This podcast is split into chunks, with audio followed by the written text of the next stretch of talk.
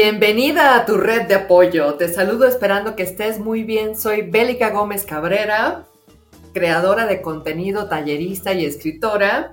Y hoy estoy muy contenta porque este programa tenemos a una súper invitada que nos va a platicar un tema que para mí es esencial en esta vida y se ha hecho muy sensible estos últimos años. Este es tu programa, tu red de apoyo para que tejas tu vida con amor propio. Bienvenida Andreina, bienvenida Alicia. Andreina, cuéntanos un poco más de ti y un poco más de Alicia. Hola Bélica, como siempre, yo estoy muy feliz, así estaré diciendo, hoy es el tercer episodio y después cuando llegue el cuarto diré es el cuarto y siempre tendré mucha emoción con este proyecto que finalmente se nos concretó. Así que pues, para los que no me conocen, mi nombre es Andreina Tortolero, soy médico psiquiatra venezolana y psicoterapeuta. Hoy estamos, como dijo Bel, con una súper invitada, Alicia Mora, quien es una... Em, Alicia, me corriges después si no lo digo muy bien, pero entendí que eres una mindfulness coach, es exdirectora de Casa Paz, que era una fundación que trabajaba con mujeres víctimas de violencia, y además te encuentras actualmente haciendo maestría en psicología holística y una certificación en neurolingüística. ¿Es así? Wow, términos muy, muy interesantes. Si quieres, nos los explicas más con profundidad, porque tu currículum es muy largo y extenso. Y yo lo que hice fue tomar unos ítems para que la gente supiera por qué la tenemos aquí. Gracias. No, esencialmente eso es, la organización Casa de Paz todavía existe. Simplemente yo estoy tratando de hacer como una continuación, una continuidad, perdón, para las mujeres que han estado en un shelter, pero salen de él y que puedan seguir teniendo esa ayuda, esa, esa constancia para que puedan seguir saliendo adelante. Entonces, pero todavía existe esa, esa, esa organización. Claro, Alicia, yo creo que es una súper gran labor. Yo debo confesar, me encanta confesar cosas en los programas y debo confesar que hace 10 años yo decía, pero ¿por qué distinguir entre feminicidio y homicidio? Son lo mismo las mujeres y los hombres sufrimos violencia por igual y estaba como muy clavada en no comprender otras realidades. Hoy en día me doy cuenta que definitivamente los privilegios no son malos a menos que no te vuelvas sensible hacia otros este, puntos de vista. Entonces yo digo, sí, soy privilegiada, yo no he estado en situaciones extremas de violencia, no he estado en situaciones difíciles de salir, entonces, hoy en día veo las cosas y digo, sí, definitivamente la palabra feminicidio, revictimización, este, todo esto tiene que estar, al, ¿cómo se llama?, en, boga y tenemos que platicar más del tema porque son temas que nos conciernen a todos, por más que nosotros no hayamos padecido de esto. Completamente de acuerdo. Yo creo que tiene que haber mucha más educación al respecto. Claro que sí. Alicia, eh, estamos trayéndote hoy aquí para trabajar la violencia, eh, o mejor dicho, mujeres víctimas de violencia y amor propio. En tu experiencia, ¿cómo se manejan esas dos variables? ¿Pueden estar juntas? ¿Pueden coexistir? Se tienen que trabajar juntas. Este, yo pienso que, como dices tú, o sea, basada en mi experiencia, todos nacemos con ese amor propio, todos nacemos, eh, somos, todos somos un ser de luz. Pero desafortunadamente, cuando has pasado por ciertas situaciones, y no solo tú, sino que has visto generaciones anteriores pasar, dejas de escuchar esa luz, dejas de, verte como un ser de amor, y no es que se pierde del todo, simplemente se va, se, se va durmiendo, se va durmiendo, se va durmiendo. Entonces, si puede uno tener amor propio, pueden muchas veces estas muchachas confundir lo que es amor propio. Y esa, eso es muy, muy delicado. Porque tratar de hacerlas ver, ok, lo que crees que es amor propio no es, pero esto es, ahí es donde, ahí es donde empieza, ahí es donde empieza, como digo yo, el trabajo fuerte de, de ellas y de mi parte también. Porque en mi opinión y basada en, este trabajo que estoy haciendo con esos seres maravillosos, esas mujeres que son valientes y poderosas, es hacerlas entender que al ir cortando esas cadenas, esas creencias ajenas, o como les llamo yo, esas domesticaciones que tenemos, cuando uno va limpiando, es como limpiar una casa y uno va a recibir a alguien. Va limpiando la casa, va limpiando la casa y cuando ya la casa está bonita ya estás lista para recibir. Es exactamente lo mismo. Tú te vas limpiando, vas sanando, vas cortando y entre más limpia estés, más lista estás para recibir y el recibir ese amor propio con el que naciste. Oh, wow, qué lindo. Bélica. Estoy... No nos equivocamos. Para nada nos equivocamos en invitarte el día de hoy, Alicia. Y, para nada, yo creo que es importante definir esto. Si hay un amor propio de cajón, eh, si hay muchísimo, mucho trabajo por hacer personalmente. Sin embargo, no todos estamos en la situación y en el momento adecuados para hacer ese gran trabajo. Entonces, por eso Andrina nos puede dar su punto de vista. Andrina ha trabajado de, de forma a nivel psiquiátrico con, con, mujeres que han sido víctimas. Andrina, ¿cuál ha sido tu eh, experiencia? ¿Qué nos puedes comentar al respecto? Me encanta mucho esto que nos trae Alicia porque eh, en los talleres, cuando hablamos de amor propio, decimos, mira, el, el, el, ambiente influye muchísimo en cómo una persona se percibe, no es fundamental, pero influye. Entonces, si tú tienes una relación en la que tú te sientes maltratada, disminuida, reducida, probablemente pase mucho lo que dice Alicia, que te empieces a confundir y entonces, pues no estar tan clara qué es lo que tiene que ver contigo y qué es lo que tiene que ver con ese otro.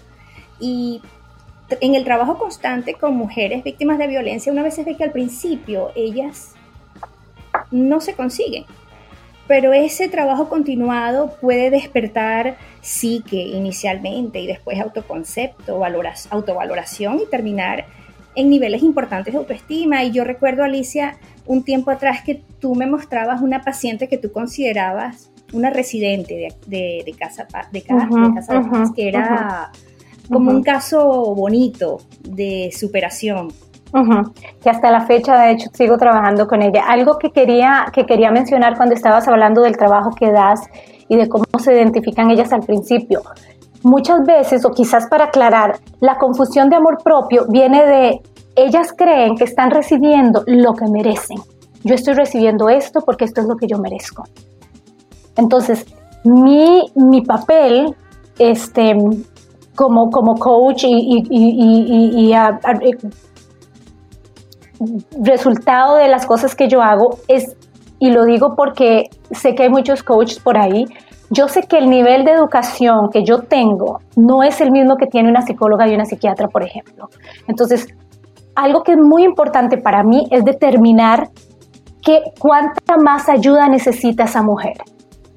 ¿verdad? Porque hay muchos casos en los que simplemente con el trabajo que uno les da salen adelante, como esta muchacha que conociste, que es una señora que de verdad, como decimos en mi país, me quito el sombrero, la admiro, la quiero, la escucho, la respeto, este, y es una persona fácil de trabajar, ¿verdad? Entre comillas. Este, pero sí es muy importante que, exacto, que, sigan esta continuidad y que, y que, y que reciban más ayuda de la que uno les puede estar dando, ¿verdad? Este, claro. Sí. A mí me apasiona mucho eso, me quedo sin palabras a veces, pero es porque, porque quiere que... Claro, Alicia. Fíjate que hoy en día existen muchísimos mitos al respecto y yo creo que uno de los más grandes es las mujeres, a, a las mujeres nos gusta ser maltratadas o una mujer debe ganarse su respeto o seguramente estaba en malos pasos o si, si, si la golpearon fue por algo, hizo algo, dijo algo, no hizo algo. Yo, también, Bel, dicen, a ella le gusta que le peguen. a ella le gusta que le peguen. Porque sigue ahí. Sí, sí, sí, sí, sí. todos esos mitos, como es bestias que ha creado, pues nosotros como sociedad y que decimos, bueno, pues si no se va es que algo le gusta, ¿no? O le gusta que le peguen, o le gusta estar ahí. Sin embargo, yo, yo, quiero que tú expliques cómo es este ciclo de violencia, porque es impresionante lo difícil y tardado que es salir de un ciclo de violencia. Y, también cuéntanos qué se necesita para romper con ese ciclo de violencia. Por supuesto. Y eso que acabas de mencionar es tan importante. Una de los otros trabajos que, que, yo hago y en los que estoy trabajando, de hecho ahorita que voy para Costa Rica, es dar un, un, taller para muchachas jóvenes. Porque ¿qué pasa muchas veces? Entre mujeres no nos apoyamos.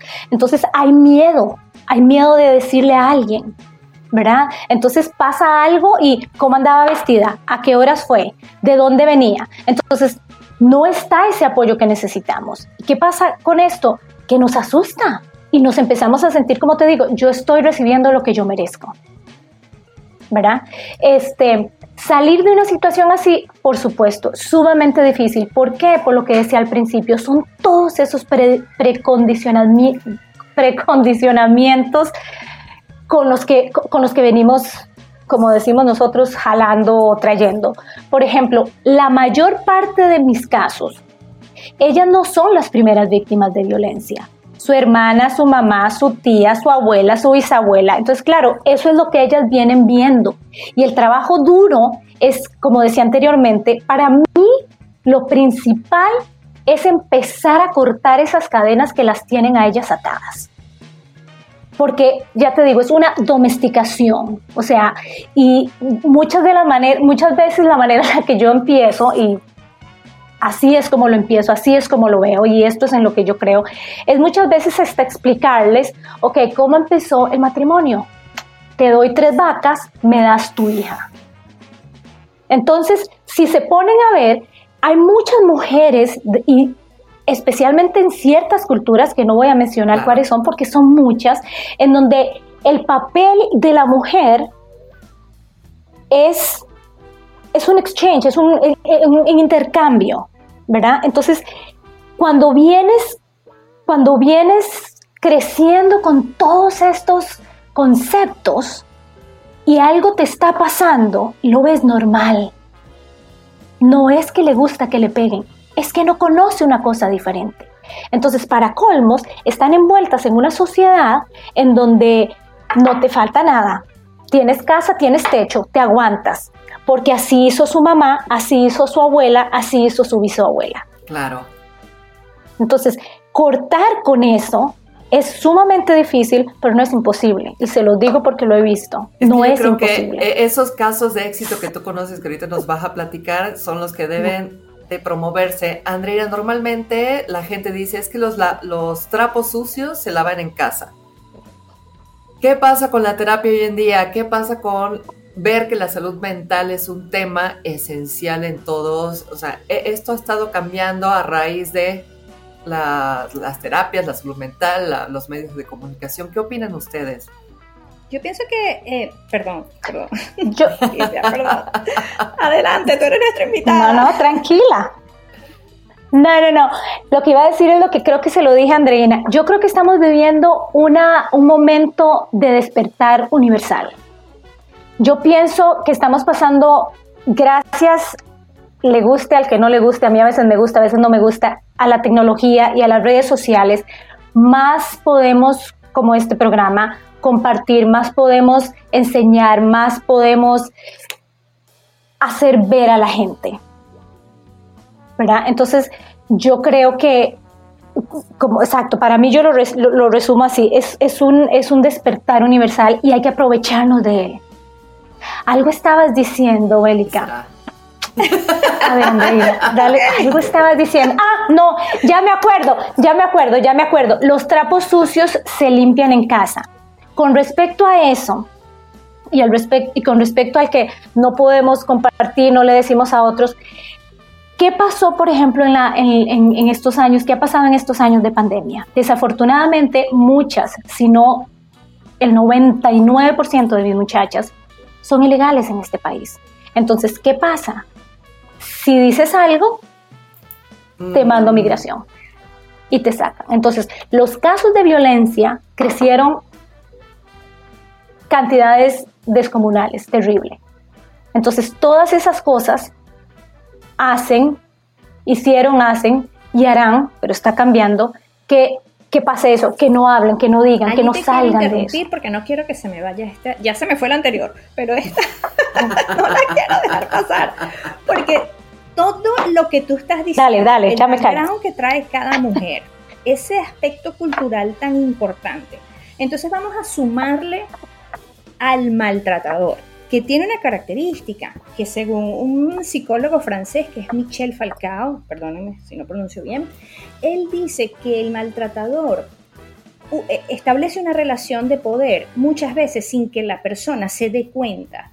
Entonces, estas mujeres que vienen a este país por esta vía, a lo mejor el tipo inicialmente le dice, así somos los hombres aquí, y la mujer como trae su background, entonces se lo cree. Y ese, así somos los hombres aquí, justifica violencia, maltrato, abuso de todo tipo.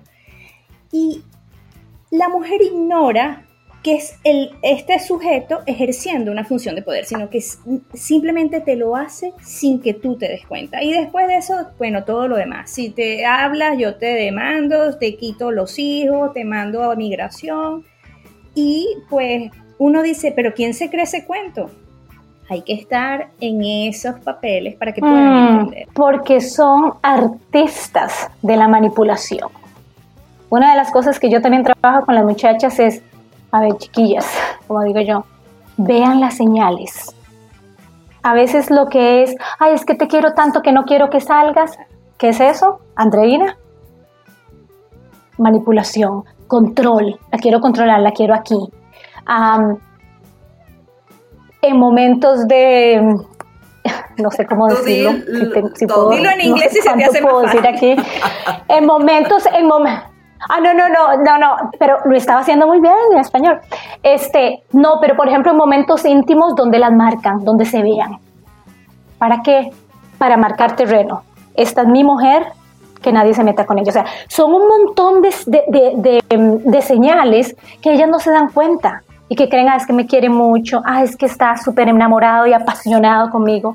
Y simplemente es eso, es como, como dice Andreina, exacto. Es manipulación y a veces y hay cae el amor propio, porque entonces después cuando la relación cambia de tonalidad, el hombre o la pareja que hace este efecto de poder también le dice, es que tú no sirves para nada, es que si tú me dejas, tú no vas a lograr absolutamente nada en la vida. Y entonces allí ese mensaje repetido, repetido, empieza a convertirse en verdades para estas mujeres y por eso quedan como tan desbastadas. Claro. claro. Y hay otro factor sumamente importante que también es uno de los factores más, eh, más tristes y, más latentes, el alcoholismo.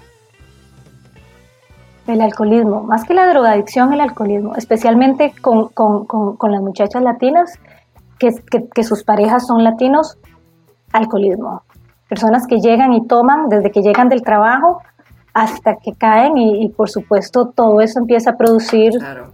Estoy pensando en nuestra cultura latina, Andre y, Alicia, somos apasionados, nos dicen que somos de sangre caliente, tenemos un idioma riquísimo y, y, sobre todo que muchas otras culturas conocen o piensan, perciben como erótico. Y por ejemplo, aquí que tenemos tantos problemas en cuanto a, celos, a ser apasionados.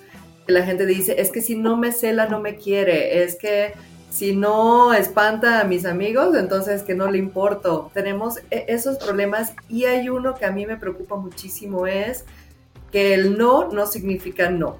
O sea, el consentimiento es bueno, es que, es que me dijo que no, pero mm, estábamos jugueteando, o sea, no, no era no en serio. Entonces yo quiero poner aquí un, un planteamiento. ¿Qué pasa con las chiquitas de 15, 16 años o incluso menores, ¿no? Porque el embarazo infantil en toda Latinoamérica es estratosférico, que de los 13, 14 años, si no menos, este, un planteamiento. ¿Es una relación sana una chica de 16 años con una persona mayor de 30? ¿Es consensuado? ¿Se puede dar consentimiento tan corta edad? ¿El no es no o hay no juguetón? ¿Qué saben ustedes? ¿Qué, qué pueden aportar ustedes?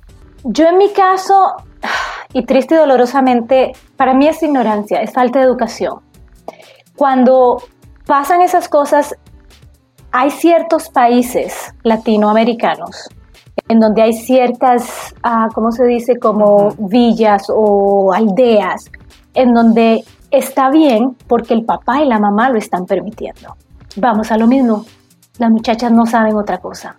No y esas son las muchachas que no salen del país, porque si salieran del país y ven esto, esta situación, aquí una muchachita de 13 años con un hombre de 30, no sé legalmente cómo funciona, pero en esos lugares donde todavía se vive esa ignorancia, y lo digo así porque para mí es así, es una falta de educación. Eso pasa, y sí, es consensuado, así se dice, ¿verdad? Consensuado, ¿sabe? Este, exacto, ahí. Y muchas veces aquí pasa pero está como escondido. Claro, yo el matrimonio yo lo entiendo netamente como relaciones de poder. Hay uno que tiene un conocimiento, que es el mayor. Y él dice, bueno, pero si tú me dices que sí, pues es consensuado. Pero yo siento que este tiene un poder por ser de mayor edad, por tener un conocimiento que ya no tiene, porque X. Pero siempre para mí es entendido desde una desigualdad social. donde hay alguien que tiene más poder que el otro. Esa es mi manera al final de entender. Claro, y, definitivamente lo es y es y pasa en situaciones de alumnos con maestros, de políticos o influencers con seguidores y fanáticos.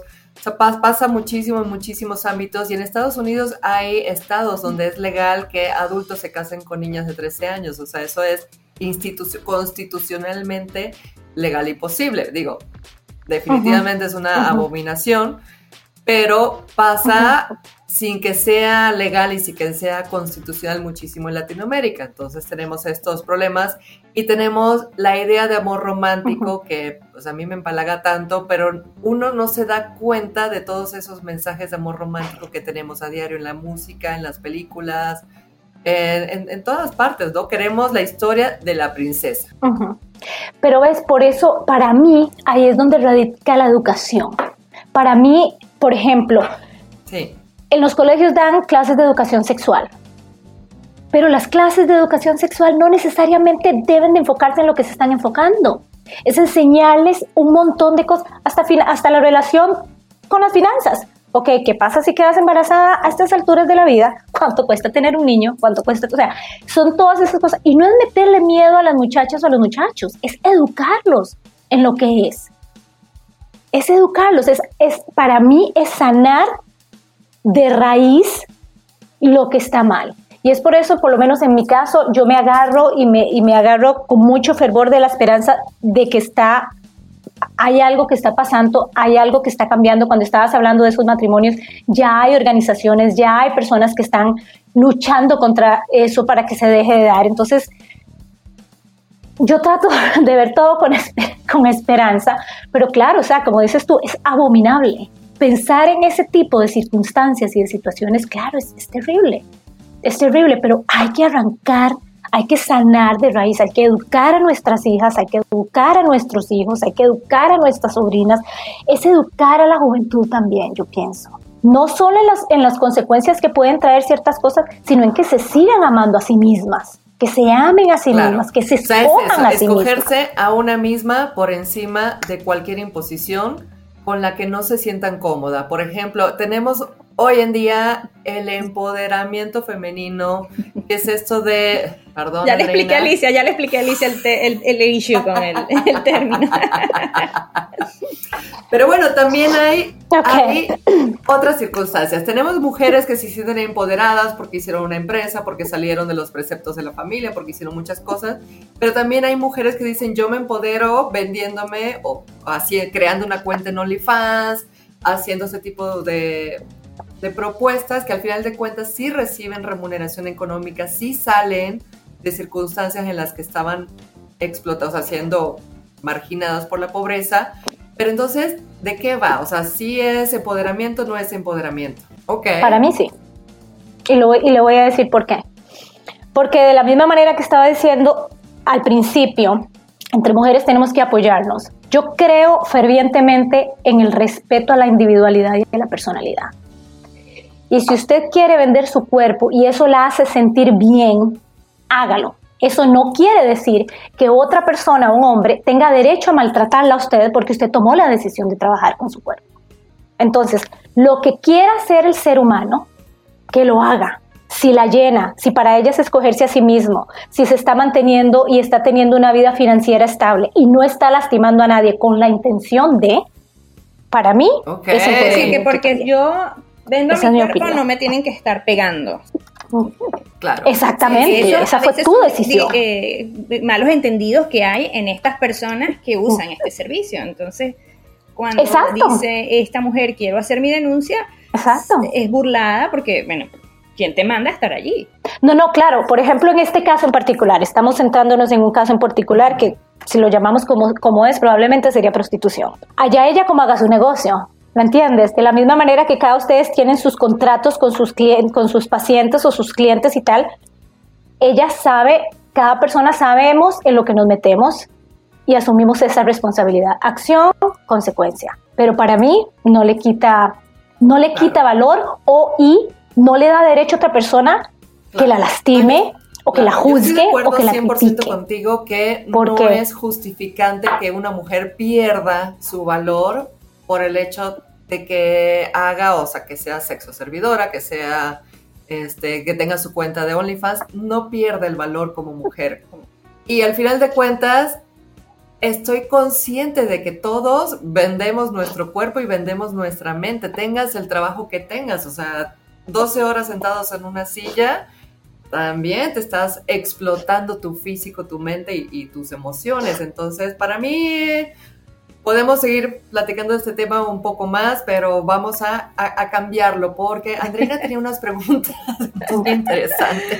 No, yo digo que hay que buscar, así como hemos en este espacio traído al maquillaje, al humor, pienso que cada mujer tiene que conseguir ese primer paso que la conecte consigo misma. Si está perdida, no sabemos qué es lo que te va a empujar a encontrarte contigo. Muchas veces son situaciones desafortunadas, muchas veces son pérdidas, pero hay algo que pasa en la vida de cada quien que lo empuja a centrarse más en uno. Ojalá no llegue tarde esa, esa reflexión, pero lo importante es que llegue porque lo que, hemos, lo que hacemos en este espacio, Alicia, es de alguna manera tratar de desmontar mitos y prejuicios. A veces la gente cree que el maquillaje es muy banal, pero trajimos una invitada que nos dejó muy claro que esto puede ser la puerta de entrada a conectarse con uno mismo.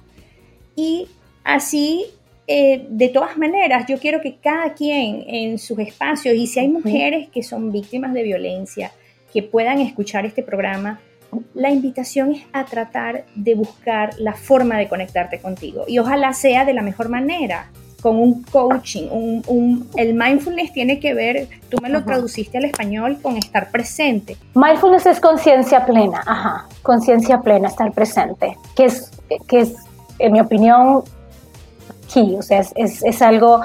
Es algo Ahí te quiero, yo, esa es mi pregunta. Primordial en la vida en general. Niñas, ¿Cuántas veces estamos las aquí a la hora el aquí a la hora donde a lo mejor ya no está el maltratador, donde ya no está este contexto, ¿cómo las, cómo las rescatas? Atención genuina, escuchándolas con el corazón, curiosidad y tratando de entender dónde les duele a ellas. Muchas veces ellas no saben de dónde vienen sus traumas.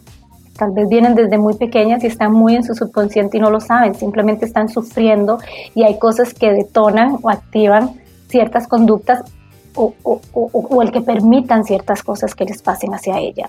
En lo general, evidentemente yo, yo no las busco, ellas llegan a mí por, en mi opinión, y, se lo, agradeceré siempre al universo, que hago lo que hago, que llegan las mujeres que llegan, este, pero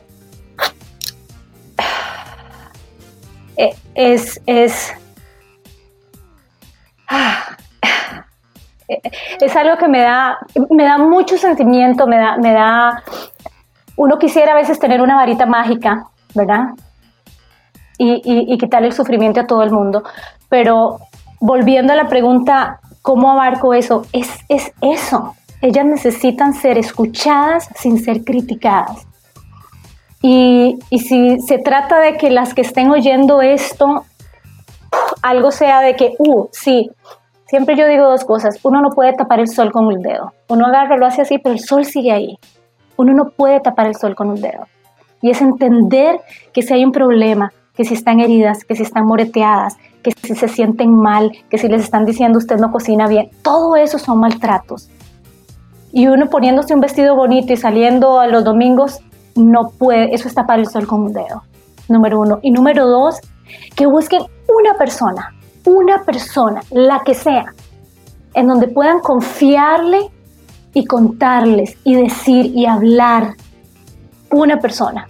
Y después va a venir otra, y después va a venir otra, y después poco a poco van a tomar ese valor que ya lo tienen y recordar esa valentía y pureza con, las que, con la que nacieron y empezar a salir qué bueno, está, bueno. Gracias, gracias. Y ojalá mucha gente te escuche. Yo creo que es una labor hermosísima, Alicia. Y ahora explícame algo. Tú tienes un proyecto ahora más ambicioso, más grande. No, ahora no es a seis residentes en una fundación. Cuéntanos de ese proyecto. Sí.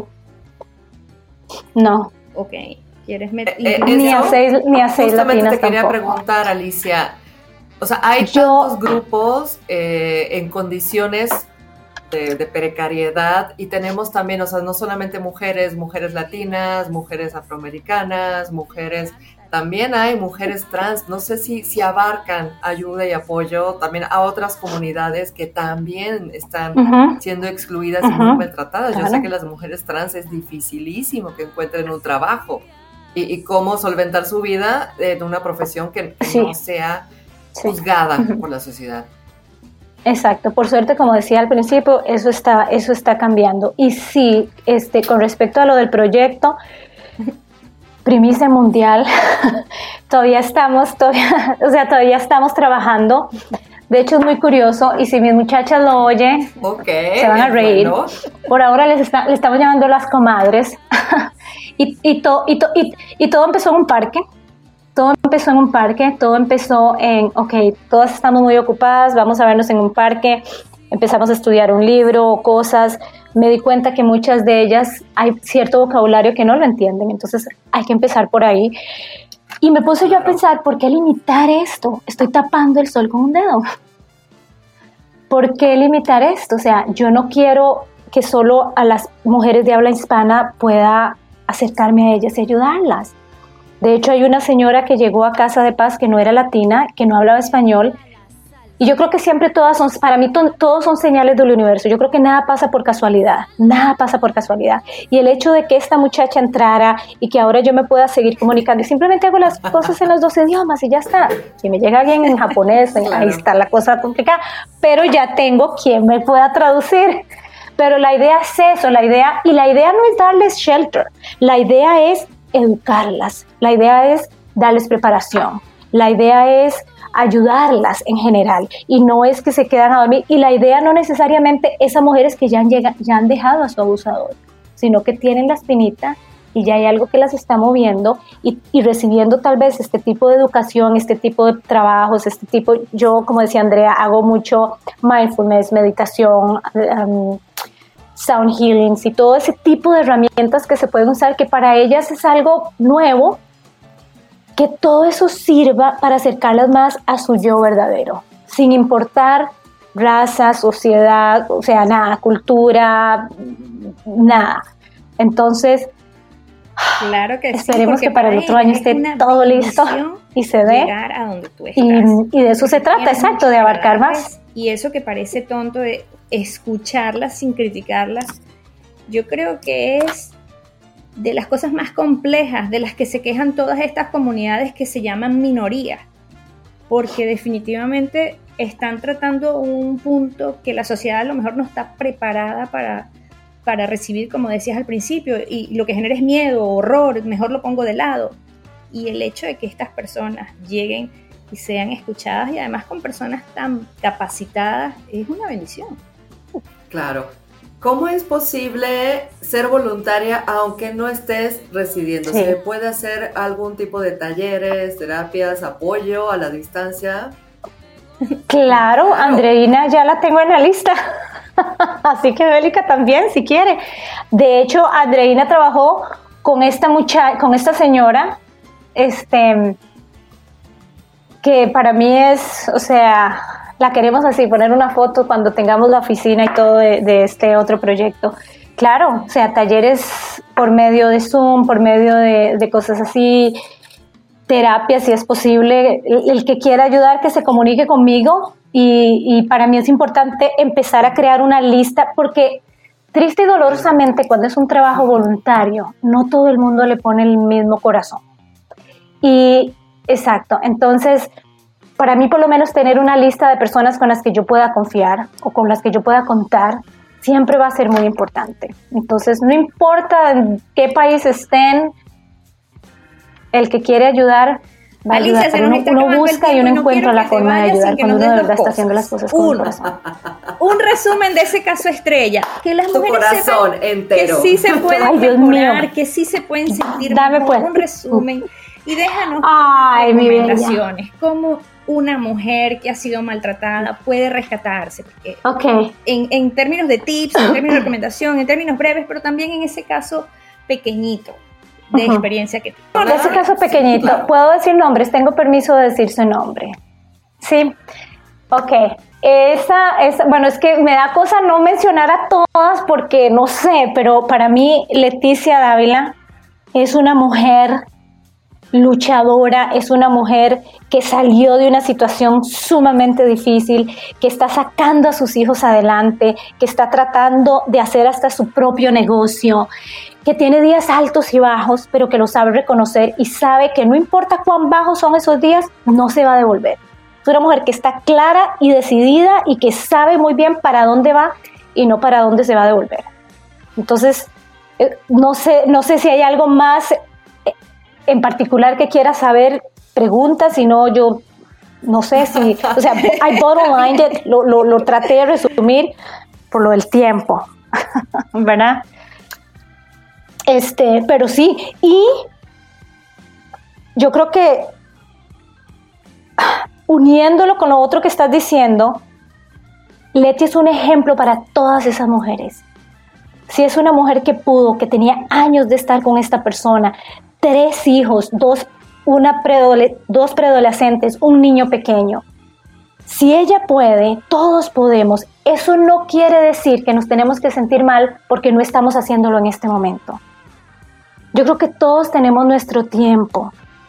Yo creo que, por ejemplo, para mí esto de la conciencia plena y de estar siempre presentes, a veces estamos pensando en tantas cosas que las cosas importantes, a las cosas importantes no le estamos prestando la misma atención y simplemente nos acostumbramos. Y ok, bueno, esta es la vida que estoy llevando, bueno, ni modo, y siguen y siguen y siguen y siguen. Y yo creo que yo yo creo que yo lo resumo de esta manera. Imagínense que nacieron de colores, que por dentro están llenas de luz de arcoíris. Pero como van pasando todas estas experiencias, esa luz se está apagando, esos colores se están poniendo grises, se están poniendo grises, y ustedes están conscientes de que se están poniendo grises. ¿Cómo quieren terminar sus días? ¿Gris, blanco, negro o de colores? Y si hacen un examen de conciencia y pueden ver que ya hay manchitas de gris, que ese pequeñito gris que se ve por ahí sea suficiente impulso para buscar ayuda, para seguir adelante. Si no tienen las condiciones o, no tienen los medios para, para tener un, coach o una psicóloga o una psiquiatra o un psiquiatra, un psicólogo, hay libros, hay herramientas, hay cosas gratuitas, pero no se queden ahí.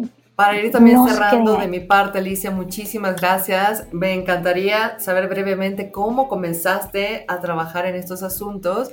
Y una de mis grandes recomendaciones es que no vayan con charlatanes. Que encuentren lugares seguros en los que estar, que estén certificados, que tengan credenciales, que tengan el apoyo de alguna asociación, porque también esa es otra, te, ofrecen ayuda y te ofrecen salir de, de ese pozo oscuro y caes en otro pozo oscuro del cual termina rompiendo tu amor propio, rompiendo tu autoestima y definitivamente haciéndote sentir.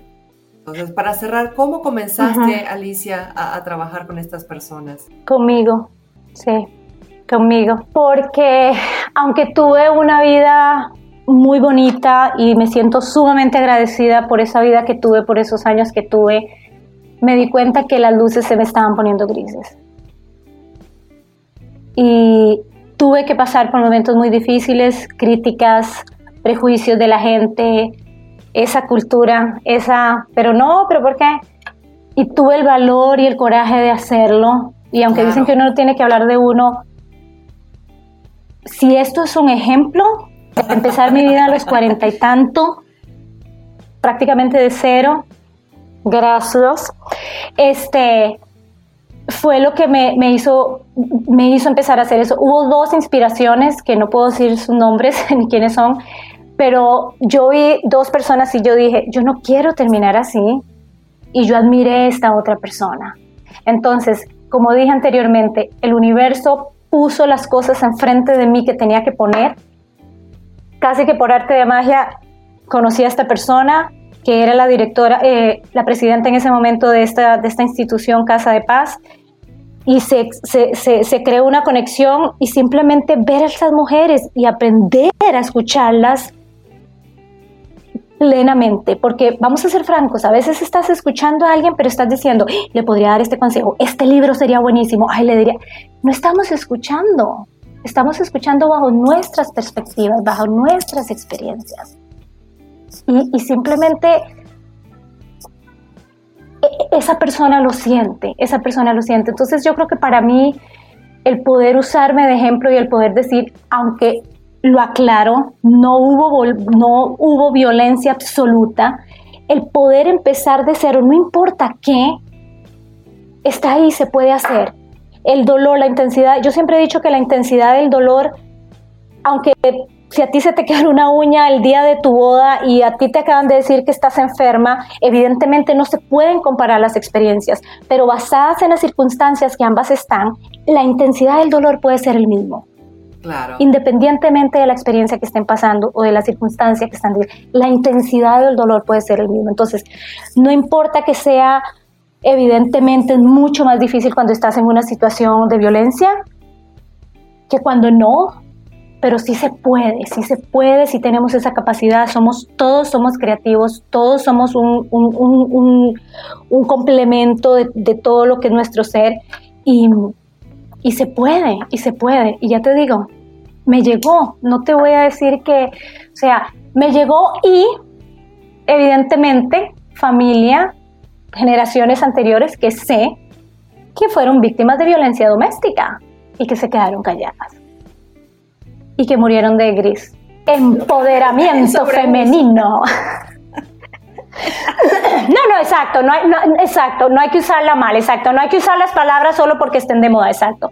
Pero para mí, como mujer, como tía de mujeres, como mamá de hombres, yo creo que todo radica en la educación y yo creo que el mundo puede ser mejor. Yo soy una persona de puro amor y paz y, yo creo que si yo puedo aportar un poquito a sea a la vida un despertar universal, me quedo con me puedo ir a la cama tranquilamente y en mi experiencia cada vez más personas sin importar su estrato social acuden a consultas en salud mental. Y para mí eso es parte de lo que tú dices, es parte de ese cambio que el mundo está dando y en los pasos que queremos. El amor propio no es una cuestión de tendencias, el amor propio es un estilo de vida. Hay personas que se les hace fácil trabajarlo solos, pero si no, busca ayuda. Aquí está Alicia. Alicia, déjanos tus contactos, dónde te pueden conseguir las personas. Ok, uh, bueno, yo creo que lo más fácil es mi página de internet, que es aliciamcoaching.com. Ahí, ahí sale un poquito más de mí, los paquetes, y mi email. Está el link en la página de internet. Tu red de apoyo lo puedes encontrar en Spotify, en YouTube y en Anchor FM como tu red de apoyo por podcast. Síganos, suscríbanse a la campanita. Pueden encontrar a Andreina en arroba red.d.apoyo y a mí en arroba bélica gómez con doble C. Alicia, muchísimas gracias por acompañarnos el día de hoy. Andreina, perdón, Cuéntanos qué querías decir. Besos y abrazos, porque estoy muy feliz con este tercer episodio. Muchísimas gracias por la invitación. Vamos a, utilizar el lenguaje a todos el día de hoy.